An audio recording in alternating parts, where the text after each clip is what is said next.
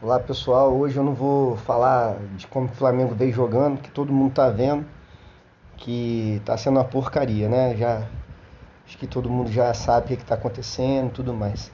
É, eu queria falar sobre algumas lendas urbanas que surgem e ficam, né? Por exemplo, agora eu vi um rapaz lá da ESPN, um barbudinho lá, falando que o Renato é um treinador intuitivo que, que seria um treinador intuitivo, cara?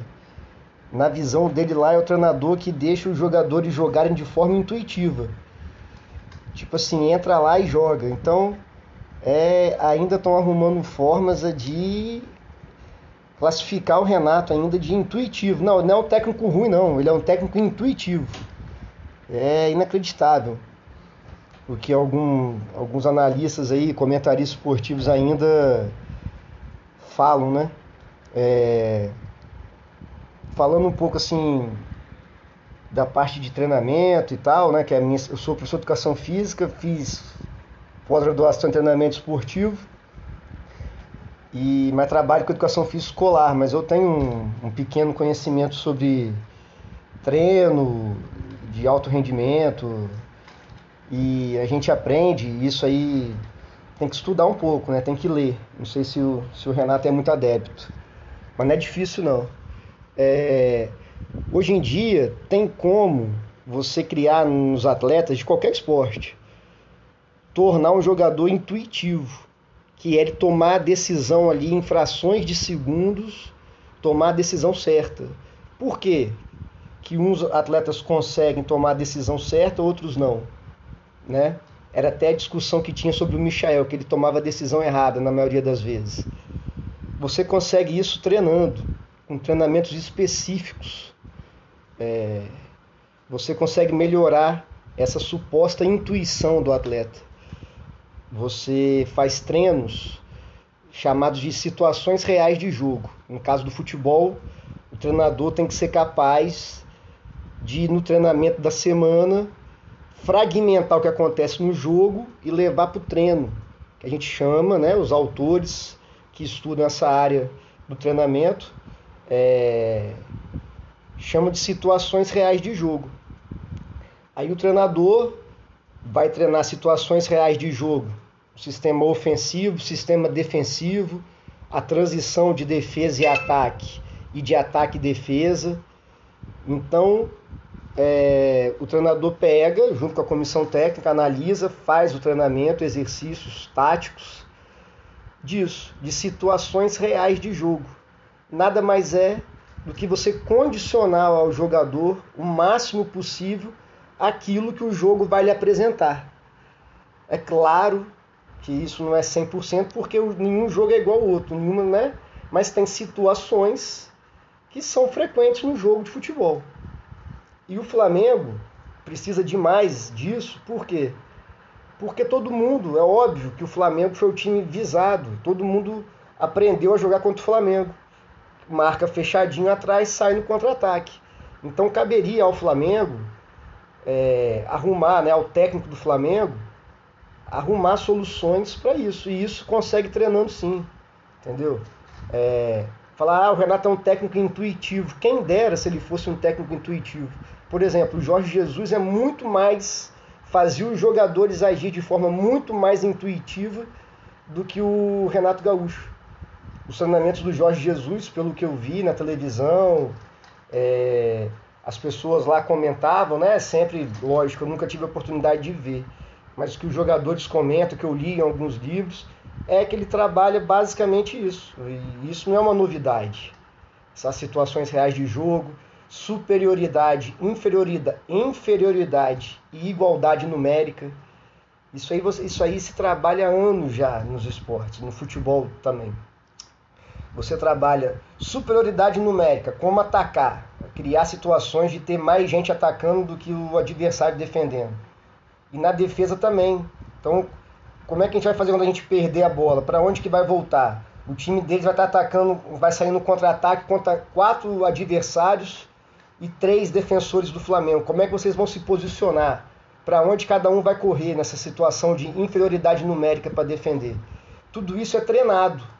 Aí, quando você vai jogar, essas situações acontecem no jogo, a sua mente já está preparada para isso e você consegue né, tomar a melhor decisão, tanto na defesa, quanto no ataque, quanto nas fases de transição. Mas é justamente isso que o Flamengo não tem. O Flamengo não é um time, não é um time nem um pouco intuitivo. O Flamengo é um time totalmente perdido, onde os jogadores não sabem nada, assim, joga por jogar. Na educação física a gente chama de laissez-faire, né? Vai jogando aí, vê o que, que vai dar. Vai fazendo. Então, eu só queria né, falar sobre isso, de que é muito atrasado, Renato. A cada dia que passa, comprova né, que a grande maioria dos flamenguistas acreditava que ele não teria condições de treinar esse time, de tirar o máximo que esses jogadores podem tirar. É, é só pesquisar na internet, tem livros bons, tem textos chamado Pedagogia dos Esportes Coletivos.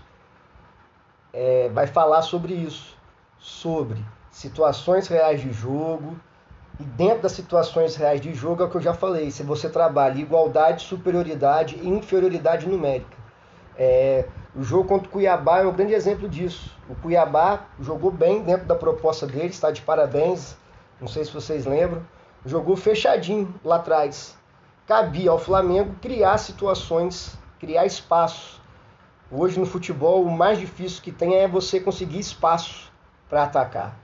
Né? Devido a melhora do condicionamento físico, melhora da tática do, do, dos atletas, dos técnicos. Então o Cuiabá ficou fechado o Flamengo não soube fazer, não soube criar espaço para entrar dentro da defesa do Cuiabá. E isso é altamente treinado, tem como treinar isso. Né? Dentro dessas, que eu já falei, das situações reais de jogo, o treinador cria. Vou aqui, ó, quando a gente tiver com a bola, o time tiver todo fechado, nós vamos fazer isso, vamos concentrar mais jogador pelo lado esquerdo para deixar o lado direito livre para entrar em diagonal o, nós vamos fazer triangulações aqui, ó, onde a bola tiver tem que ter pelo menos quatro jogadores nossos para fazer ultrapassagens. E se você, qualquer jogo do Flamengo de 2019, isso fica muito nítido, que o Mister fazia isso, ele criava triângulos de ataque assim. Pelo lado esquerdo era o Felipe Luiz, o Arrascaeta e o Bruno Henrique. E o Gerson também encostava por ali. Então ali ele envolvia o adversário pela esquerda, criando espaço por ali. E na direita era o Rafinha, o Arão também encostava por ali, o Everton Ribeiro e às vezes o Gabigol. Então isso criava é, situações de espaço para o ataque do Flamengo. O time de 2019 pegou também várias defesas retrancadas, fechadas, mas conseguia ganhar. Por quê? O time era treinado para isso. O time, durante a semana, passava por aquelas situações que o jogo lhe apresentava. Vou falar mais uma vez, são as situações reais de jogo. Isso aí é, é básico no, no treinamento esportivo há pelo menos há pelo menos 15 anos. Já se discute isso. Tem vários livros, estudos, cursos. E é bem básico isso aí. Não é nenhuma novidade. Então o Flamengo hoje padece por ter um técnico que não tem nenhuma noção do que fazer. É, aí vem gente falar que o Renato é um técnico intuitivo. Não. Um técnico que cria essa questão de intuitividade no atleta é um, tem que ser um técnico bom. O Mister conseguia isso. O time do Flamengo, você jogava para falar assim, nossa, os caras estão jogando por música. Esse time do Flamengo de 2019 joga por música. É porque era altamente treinado. Não era ao acaso, não. Enquanto que o Renato acho que é o acaso, não entra lá, faz a sua função. É um time totalmente mal treinado e é uma pena ter um elenco desse na mão de um técnico como o Renato. Torcer aí para daqui a três semanas a gente estar tá com o elenco completo fisicamente e eles estarem melhorarem um pouco a parte técnica para ver se consegue ganhar do Palmeiras. Beleza? Saudações rubro-negras.